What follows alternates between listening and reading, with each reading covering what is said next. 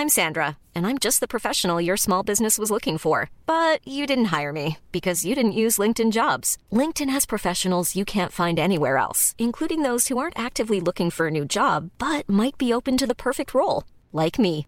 In a given month, over 70% of LinkedIn users don't visit other leading job sites. So if you're not looking on LinkedIn, you'll miss out on great candidates like Sandra. Start hiring professionals like a professional. Post your free job on linkedin.com/people today.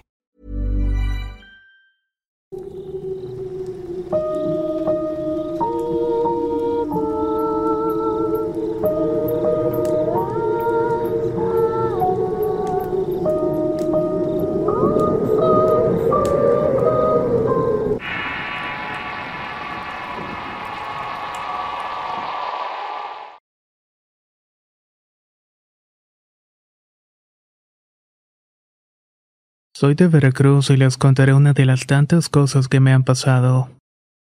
Hace años fui de vacaciones con mi hermana a casa de mi tía, prima de mi mamá. El lugar era un pueblo como a dos horas de Veracruz. Ella se dedicaba a curar y podemos decir que es un tipo de bruja blanca. En su casa tenía una nieta hija de mi prima que en ese entonces tenía como cinco. Yo tenía 19 en ese momento, pero actualmente tengo 37. Mi sobrina estaba enferma, pero en el seguro no le encontraban nada. La niña decía que no podía tragar nada al comer.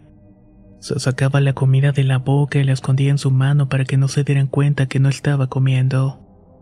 Así pasó hasta que llegó a estar extremadamente delgada. Mi prima la llevó a varios doctores y terminó en el seguro donde la iban a operar. Pero mi tía cuando se enteró le dijo que la sacara del hospital, ya que la niña no tenía una enfermedad. Mi prima le hizo caso y se la llevó de regreso a casa y como mi prima tenía que trabajar le dijo que la dejaría unos días. Cuando llegamos mi hermana y yo nos encontramos a la pequeña y mi tía nos comentó que un cliente de la tienda donde trabajaba mi prima era Nahual. Este se encontraba enamorado de mi prima. Le llevaba regalos entre frutas y postres. Pero mi prima no quería aceptar nada aunque él insistía mucho y ella terminaba cediendo por educación. Lo que no sabía es que este hombre mayor que ella era el Nahual, hasta que una compañera de trabajo le dijo que no aceptara nada, ya que la gente decía que ese hombre era un brujo malo. Mi tía nos contó que lo que la niña tenía era porque había comido algo que el brujo les había dado. Probablemente para enfermarla y presionar a mi prima quien era madre soltera. Me imagino que quería ponerla en una situación en la cual le pidiera favores ya que el brujo tenía dinero. El caso es que al llegar la noche yo me dormí con mi sobrina. Mi tía dejó una bandeja con agua serenada a los pies de la cama donde dormíamos. Cuando eran cerca de las dos de la madrugada me dio frío me desperté porque sentía que me estaban jalando la cobija. No quise prestar atención y caí en un sueño profundo bastante horrible. Me veía caminando en una calle empedrada y solitaria.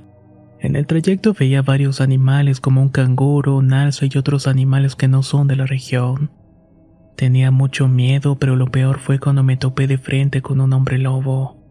Su aspecto era asqueroso y estaba parado en dos patas. Se le veía la piel rosada y solamente en la cara, espalda y brazos tenía pelo. Estaba muy raro y al verme me empezaba a perseguir.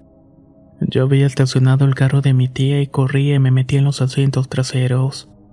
Pero al cerrar la puerta me daba cuenta que el vidrio estaba a la mitad y el animal metía la cabeza con el hocico abierto. Pensaba que ya estaba perdida cuando para mi sorpresa el animal solo me mordisqueó un dedo dejándome una marca. No me dolió ni nada y luego se marchó. La marca era como un símbolo brillante y cuando lo quise observar bien me desperté. Para esto eran cerca de las 7 de la mañana y asustada corrí con mi tía y le conté el sueño.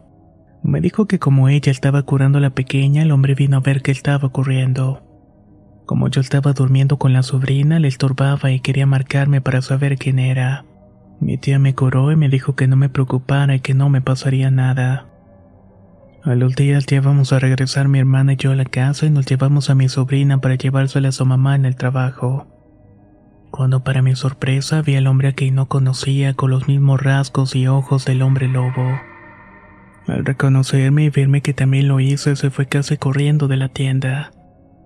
Yo me sorprendí mucho y le pregunté a mi prima quién era ese señor.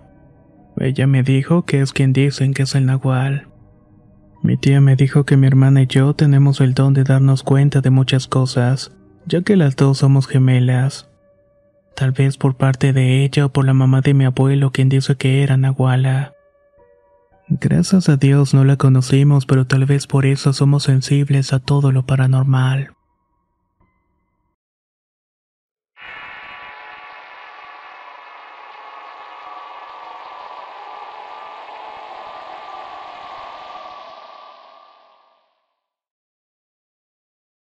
Me gustaría formar parte de los relatos de horror con mi historia sobre un misterioso nahual coyote. Aproximadamente en 1985 estudiaba la secundaria en un colegio salesiano en Guadalajara. Sucedió que nos fuimos a un retiro espiritual a una hacienda cercana de Matitán, Jalisco. Íbamos dos camiones llenos de pasajeros con alumnos de primaria y secundaria, maestros e incluyendo un padre de la iglesia que también era maestro. Se podría decir que todo transcurría con normalidad. Llegamos a la hacienda por la tarde y mientras nos asignaban los cuartos me llamó la atención que el padre de la iglesia nos comentó que en algunos cuartos no tenían baño y que los que les tocaran este tipo de cuartos nunca salieran de noche solos al baño, que fueran en pares porque dicen que la noche se aparecía por la hacienda un nahual. Total que yo entendí que el nahual era como el fantasma de un indio o algo por el estilo. En esa edad tenía 14 años y no entendía lo que eso significaba. Creo que nadie más preguntó al respecto. Todo transcurría con tranquilidad y hacíamos rezos, pláticas, jugábamos fútbol. En el comedor nos servían desayuno, comida y cena. Todo era normal y agradable. Una mañana nos dieron tiempo libre para ir al campo cercano de la hacienda. Unos amigos y yo andábamos ahí caminando y vimos que estaban unos campesinos con sombrero por ahí trabajando. Uno de ellos estaba con unos niños que creo eran sus hijos. Mientras contemplaba el paisaje, uno de mis amigos adelantó y apedreó un panal de abejas en un árbol. Sucede que él se cayó al piso y todos nos pusimos a correr. No sé por qué, pero yo era el más lejano del panal, a pesar de eso corrí para alejarme. Una abeja fue a picarme y lo hizo justamente entre el cachete y párpado de mi ojo izquierdo. A los demás amigos no los picaron y noté que el campesino con niños se me quedó viendo a lo lejos. Total que llegué a la hacienda para que me hicieran una curación. Por la noche hubo una fogata popular y sesiones de chiste. Estuvo buena la pachanga. Ya era tarde y creo que como eso de las 12 de la noche nos fuimos a dormir. El cuarto que me tocó junto con otros tres alumnos era el que estaba más cerca del campo, y era uno de los que sí tenía baño. Nos dormimos pronto ya que estábamos muy cansados y cuando eran aproximadamente las 3 de la madrugada escuché un ruido. Primero eran como toquidos leves en la puerta de madera del cuarto. Después unos rasguños chirriantes. Uno de mis compañeros dijo si habíamos escuchado lo que contesté que sí. Prenderé la luz y tú abres la cortina de la ventana, me dijo. Lo hicimos al abrir vimos un tipo coyote, pero algo extraño. Era más grande que un coyote normal y con un cuerpo desgarbado. Nunca voy a olvidar cómo me estaba viendo y me daba a entender que lo siguiéramos. Se estaba como acercando la puerta y luego daba pasos hacia el campo. Volteaba y movía la cabeza hacia su frente apuntando al monte. Luego de esto volví a la puerta y volví a dar pasos hacia el campo volteando a verme. Aunque la distancia suena impactante, en ese momento el miedo nos invadió y cerramos la cortina. Nos pusimos a rezar y nos quedamos a dormir con la luz prendida. Los otros dos compañeros del cuarto ni siquiera se despertaron. En la mañana siguiente le contamos al padre y a los demás sobre lo que vimos y nadie dijo nada al respecto. Todos pensaron que había sido un simple coyote. Ese mediodía nos llevaron a caminar en el cerro. Todo estaba bonito con lagos, monte, etc. Ahí logramos ver a un grupo de indígenas que nos saludaron y todo normal. Finalmente regresamos a Guadalajara y a nuestras casas. Cuando crecí empecé a leer sobre nahuales como los libros de Carlos Castañeda e interpreté que aquel era un nahual que quería dejar su legado en mí ya que los nahuales siempre están al acecho buscando hombres y mujeres que puedan hacer estas artes. Viendo señales se dan cuenta de cosas, al parecer el hecho de que las abejas solo me picaran a mí fue una señal para el nahual. Yo pienso que quizás por eso me buscó. Ya grande, para 1994 tuve un sueño con un nahual que era como tranquilo y estaba dispuesto a enseñarme. Dos noches después le di aventón a un amigo del trabajo mi auto mientras lo esperaba para volver al dormitorio del trabajo. De pronto se me apareció del lado izquierdo una persona desconocida con sombrero que me saludó. Yo me quedé petrificado, pues aunque era de noche y había iluminación pública, nunca vi por los espejos ni de frente que llegara alguna persona. Me habló y me dijo que se lo quería acompañar y en eso llegó a la mente lo que había leído. Dicen que te invitan a irte con ellos y desaparecer de la vida normal, que nunca más vuelven a saber de ti tus seres queridos y tus conocidos te empiezan a olvidar. Lo consideré, pero por mi mamá tomé la decisión de no seguirlo.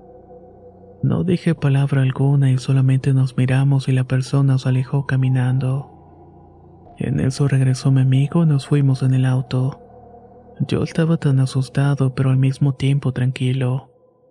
Me había seguido el rastro, pero definitivamente yo encontré el verdadero camino de las enseñanzas de los maestros ascendidos.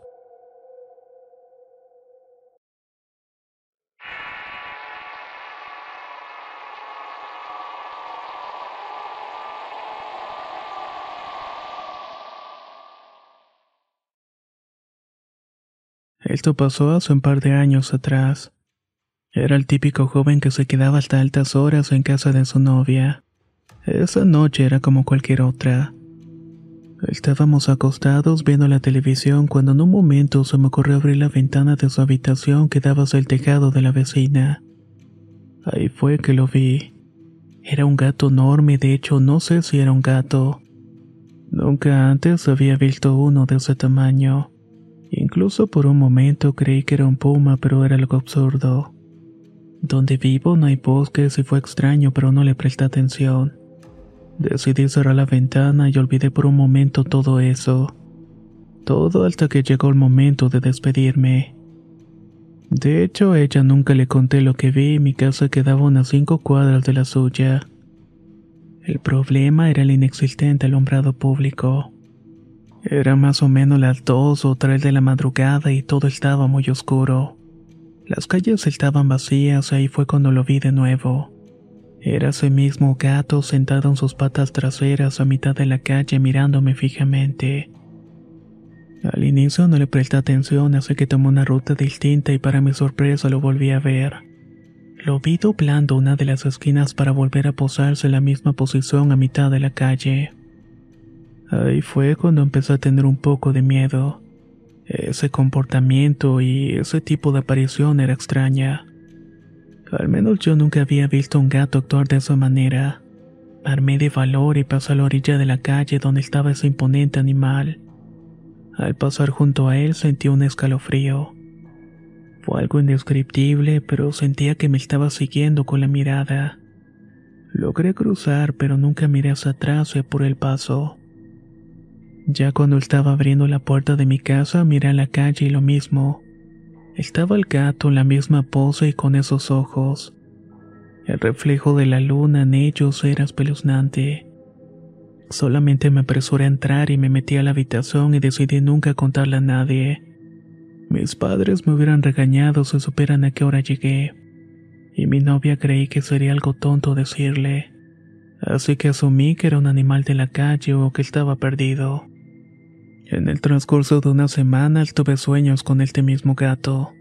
Un par de meses después mi novia me contó que había tenido sueños con un gato negro enorme desde hacía meses. Mencionaba que cada vez eran más fuertes empezando con el gato apareciendo de lejos, y mientras más sueños tenía el gato se iba acercando más y más.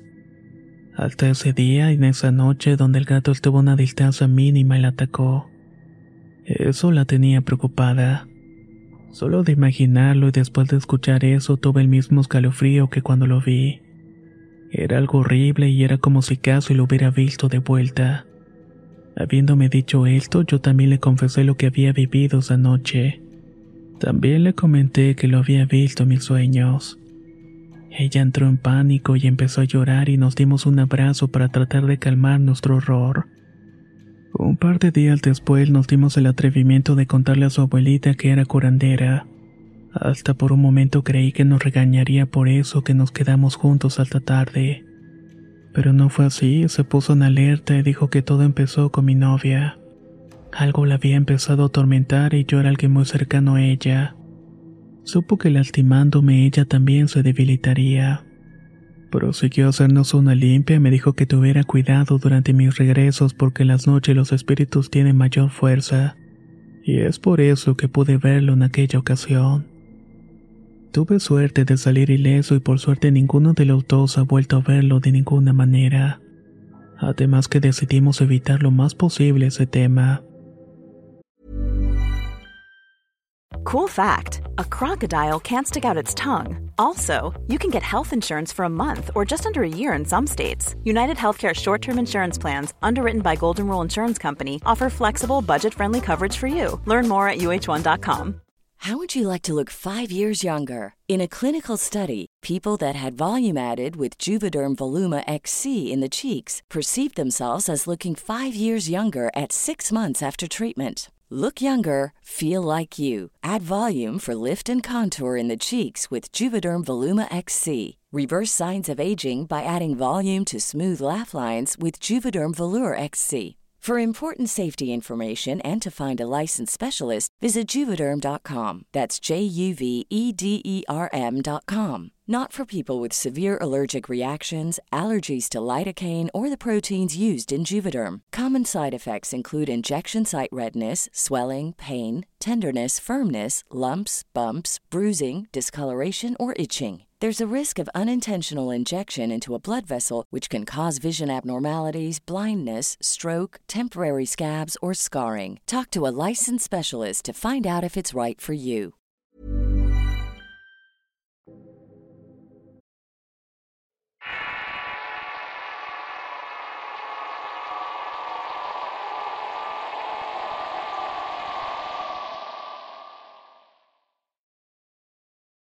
Les escribo desde el pueblo de Jalisco llamado Arandas.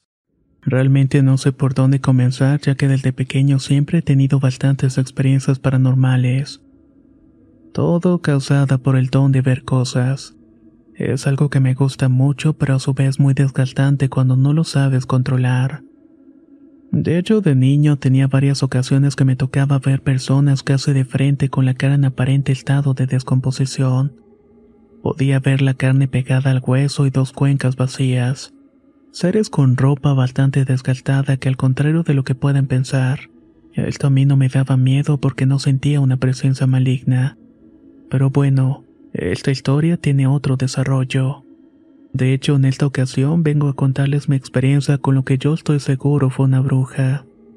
Hace mucho tiempo atrás vivíamos en una casa cerca del centro.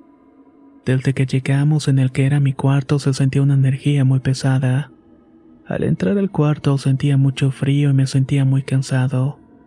Las cosas continuaron así cuando un día un amigo que tenía un cachorro de raza me ofreció uno. Mi mamá no quería que tuviera perros, pero a mí realmente me gustó el cachorro. El primer día que lo llevé a la casa era de noche, aproximadamente como eso de las dos de la madrugada. Tenía que estar con el cachorro hasta que se durmiera para que no llorara y no lo descubriera mi madre. Así que estuve como dos horas subiendo y bajando porque lloraba mucho. Y la última vez que subí a la azotea miré al cielo algo que pensé eran estrellas pero demasiado bajo y volando. Y no, no era un avión porque yo los conozco bastante bien y sé de las rutas aéreas que pasan por mi casa. Mi padre decía que eso era una bruja y que de pequeño nos tocaba ver bastantes esferas de luz parecidas. Entonces por un impulso de idiotez y más que nada curiosidad se me ocurrió hacerle señales como para que viniera. Eso sería el peor error que he cometido. Esta luz siguió su paso sin parar, pero pasado diez minutos aproximadamente sentí un escalofrío tremendo en el cuerpo. No sé por qué, pero mi instinto fue voltear para arriba. Asustado corrí abajo casi cayéndome en las escaleras y desperté a mi mamá. Le conté lo sucedido y sabía que me iba a creer ya que habíamos tenido experiencias paranormales antes. Ella solo hizo una negativa con la cabeza y me dijo que eso era una bruja y que me pusiera a rezar.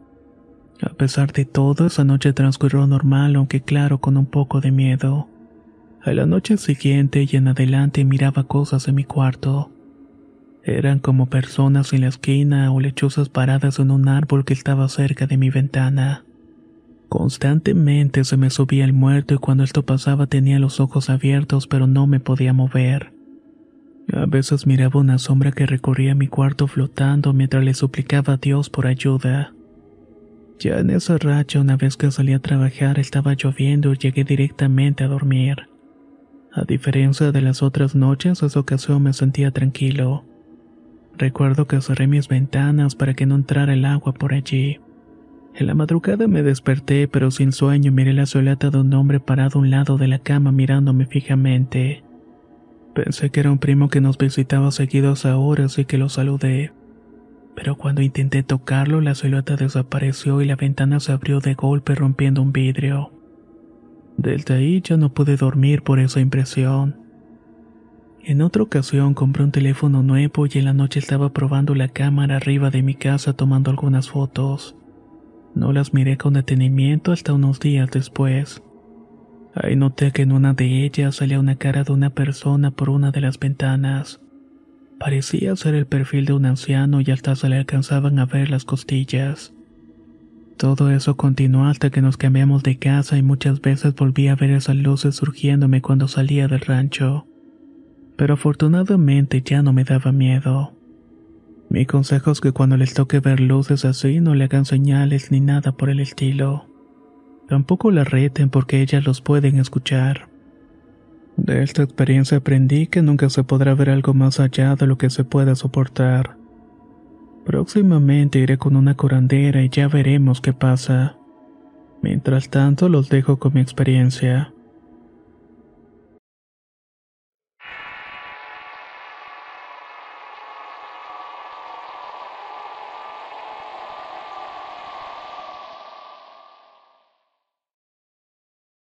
Mi abuelita se llama Casimira y es bruja blanca.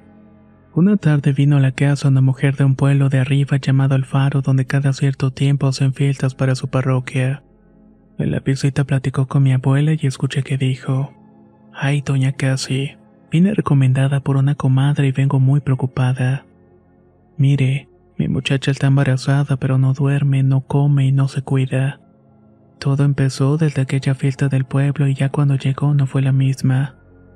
A lo que mi mamá Casimira respondió, Mire, doña Reina, tengo que ver a su hija y hablar con ella y ver qué tiene para que pueda curarla.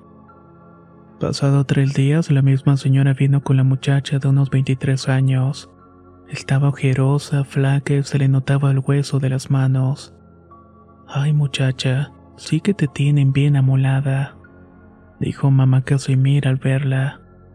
Pues, ¿qué te pasó, chullita? Pero la muchacha murmuró que solamente hablaría con mi abuela y le contó que aquella noche en la fiesta conoció a un hombre muy guapo. Estaba vestido de charro con los botones de su traje y las espuelas de oro. Bailó con él y luego de varios bailes tuvieron relaciones. A los pocos días se enteró que estaba embarazada. Desde que se enteró del embarazo no le daba hambre y no podía dormir porque tenía pesadillas. Mi abuela le dio una toma hecha de esculcona, manzanilla y aceite de oliva, ya que se la tomó la citó en dos meses. Pasó el tiempo y regresó Chollita. Esa vez venía más colorida y gordita, ya comía y había llegado los cuatro meses. Ahora en esta ocasión le dieron una barrida con pirul, huevos y unos bálsamos. Le dieron una quemada con copal carbón y la hizo brincar en cruz en medio de las brasas del carbón. Luego dejó ahí la ropa interior, la falda y la blusa para que se quemara junto con el pirul y los huevos. Ya que acabaron, Chollita se puso un cambio de ropa y platicaron. Ella decía que en su casa se escuchaban ruidos y que arrastraban cadenas. Acordaron que en dos meses tendrían otra sesión para limpiar la casa. Pasaron los meses y fuimos a la casa como eso de las 8 de la mañana. Fuimos a y empezamos a prender el carbón y a preparar el pirul y la vela. Empezamos a recorrer la casa con las brasas del carbón encendida y lo hicimos de adelante hacia atrás hasta unas nopaleras. A mí me mandaron atrás para que no se me pegara nada y mientras esperaba había un fauno negro escondido atrás de los nopales. Esta cosa me mostró unas cadenas que colgaban de sus patas. Era quien estaba aterrorizando a Chuyita, un ser mitad humano y mitad cabrío. Y entonces miré que cuando se acercó mi abuela con el carbón, este ser se escondió. Mi abuela echó bendita la nopalera y empezó a salir un humo verduzco. Escuchamos una voz gruesa y apagada que amenazaba a mi abuela Casimira, diciendo que iba a regresar por ella y por su hijo. Pasadas las horas a nuestra salida de la casa, él se fue con nosotros, pero se quedó atrás al atravesar un río.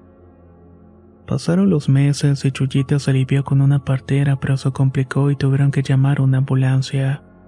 Al llegar los paramédicos vieron al niño que tenía patas de cabra y cuerpo de niño con la cabeza mostrando un par de cuernitos. Los paramédicos le dijeron que se llevarían al niño para hacerle unas muestras, pero al ir la ambulancia en la carretera se volteó y los paramédicos se tuvieron bien. Eso sí, la criatura desapareció y después de un año Chuyita falleció.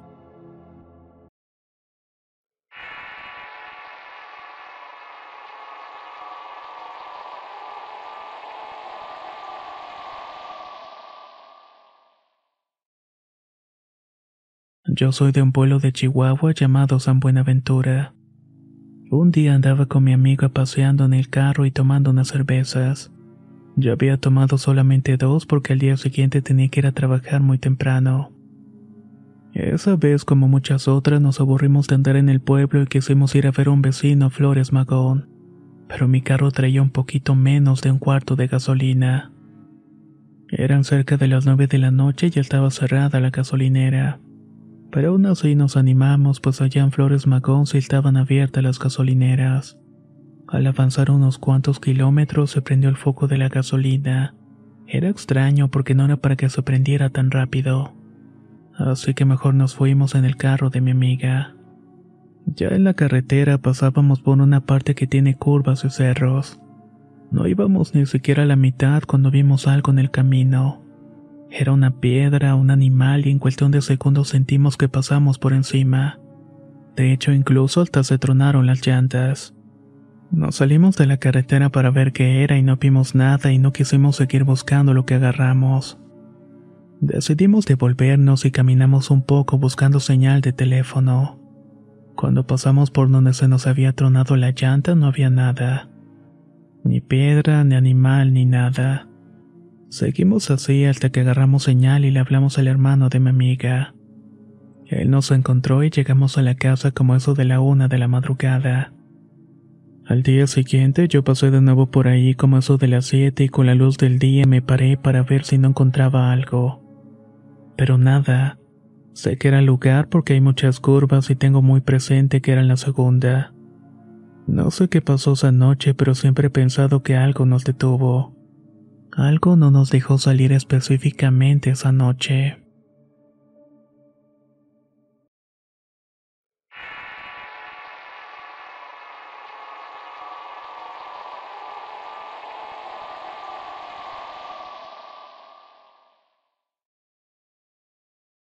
Voy a contar una experiencia que le pasó a mi mamá. Ella es originaria del estado de Sinaloa y vive en un pueblito llamado Las Cañadas.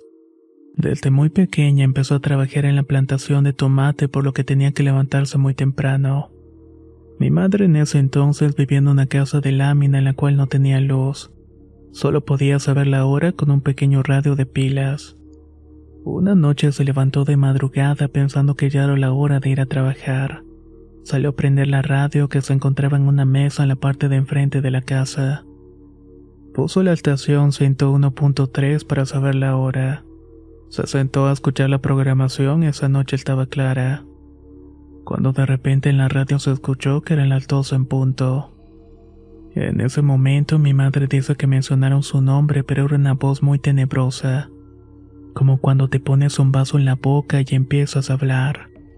Fue entonces cuando se dio la vuelta y vio diez metros detrás de ella una horrible criatura de dos metros. Ella no se explica qué era, pues por más que lo veía no podía hallarle la forma, hasta que se dio cuenta que era un animal tipo toro parado en dos pies viéndola fijamente. Tenía unos ojos rojos como el mismo infierno. Este animal bufaba como si estuviera furioso y como si quisiera hacerle daño. El cuerpo de mi mamá estaba paralizado y quería gritar pero no podía. Lo único que pude hacer fue observarlo con gran horror, hasta que de pronto se pudo mover y soltó un grito. Dice que lo más seguro es que todos los vecinos la escucharon. Entonces mi abuelo salió a ver qué estaba pasando y se encontró con mi mamá arrodillada en el piso llorando apuntando a donde estaba aquella bestia. Pero esta ya había desaparecido. Ese día mi mamá no fue a trabajar y duró días sin salir porque tenía miedo. Varios vecinos acudieron a ver qué había pasado aquel día y cuando ella les contó todos dijeron que ese animal ya se había parecido a otras personas y que lo más probable es que se trataba de un nahual.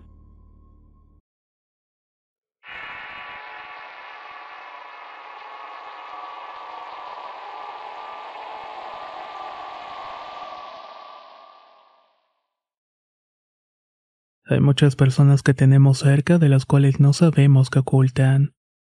Así que hace algún tiempo en un pueblo de la región de Oaxaca había una pareja que deseaba tener hijos. Con el tiempo tuvieron al primero. Como cualquier pareja estaban contentos, pero la felicidad no duró mucho tiempo. Una noche en la que dormían profundamente se escuchó un ruido extraño. No hicieron caso, pero la mañana siguiente se dieron cuenta que su bebé estaba muerto. Esta situación destrozó la pareja y ellos pensaban que había sido una bruja. Normalmente se llega a pensar esto en los pueblos lejanos, pero nunca lo supieron con seguridad. Pasó el tiempo y la pareja volvió a tener otro hijo y tristemente pasó lo mismo. Ellos no sabían lo que estaba pasando cuando volvieron a tener a su tercer hijo. El Señor no dudó en cuidar todas las noches que fuera necesaria para ver qué era lo que estaba pasando. Y sobre todo quería evitarlo. Una de esas noches entró un animal extraño de esos que no se puede saber qué es. Era ajeno a toda clasificación ya que parecía un perro pero no como el que conocemos. El señor no dudó en ir atrás del animal y lo agarró y lo sacó de la casa. Lo llevó a una fogata que todavía tenía fuego y lo lanzó a que se quemara. Le echó chile para que la llama fuera mucho mayor, pero el animal logró escapar de ahí. Aunque eso sí, con muy pocas posibilidades de vida. Después de todo eso, el señor fue por su hijo lo llevó con su mujer. Al día siguiente contó todo y ella quedó sorprendida y confundida. Al poco rato llegó una comadre suya y la señora le contó lo que había pasado. Al escuchar a la señora le pidió desesperadamente la piel de aquel animal.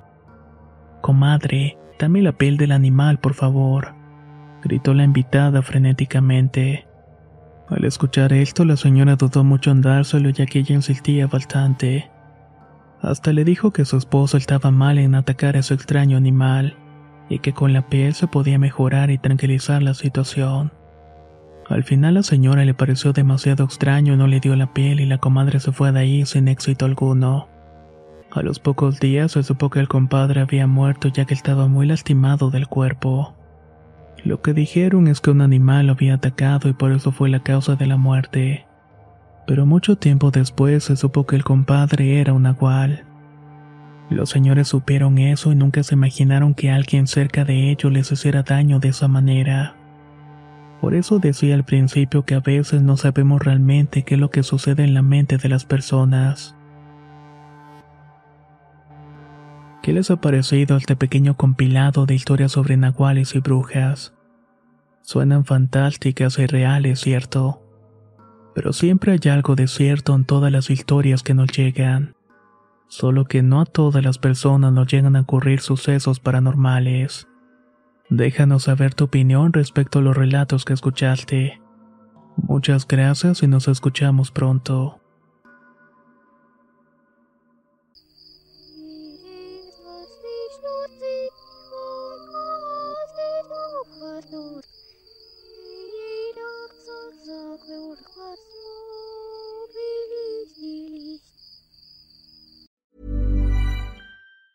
If you thought the only way to get a more defined jawline with natural looking results was through surgery, think again. Juvederm Volux XC is a non surgical injectable gel filler that improves moderate to severe loss of jawline definition and can help you achieve natural looking results with little downtime. Even better, this improved definition lasts up to one year with optimal treatment. No maintenance required. Improve jawline definition for a smooth, sculpted look with Juvederm Volux XC. For important safety information and to find a licensed specialist, visit juvederm.com. That's J U V E D E R M.com. Not for people with severe allergic reactions, allergies to lidocaine, or the proteins used in Juvederm. Common side effects include injection site redness, swelling, pain, tenderness, firmness, lumps, bumps, bruising, discoloration, or itching. There's a risk of unintentional injection into a blood vessel, which can cause vision abnormalities, blindness, stroke, temporary scabs, or scarring. Talk to a licensed specialist to find out if it's right for you. Hey, folks, I'm Mark Marin from the WTF Podcast, and this episode is brought to you by Kleenex Ultra Soft Tissues, your ally to help tackle your allergy symptoms this season. I love the change of seasons, but nobody loves pollen and all those other things floating in the air that make you sneeze during this nice weather. Kleenex Ultra Soft Tissues are hypoallergenic and allergist approved, so fight back against watery eyes and runny noses without worrying about irritating your skin. For this allergy season, grab Kleenex and face allergies head on.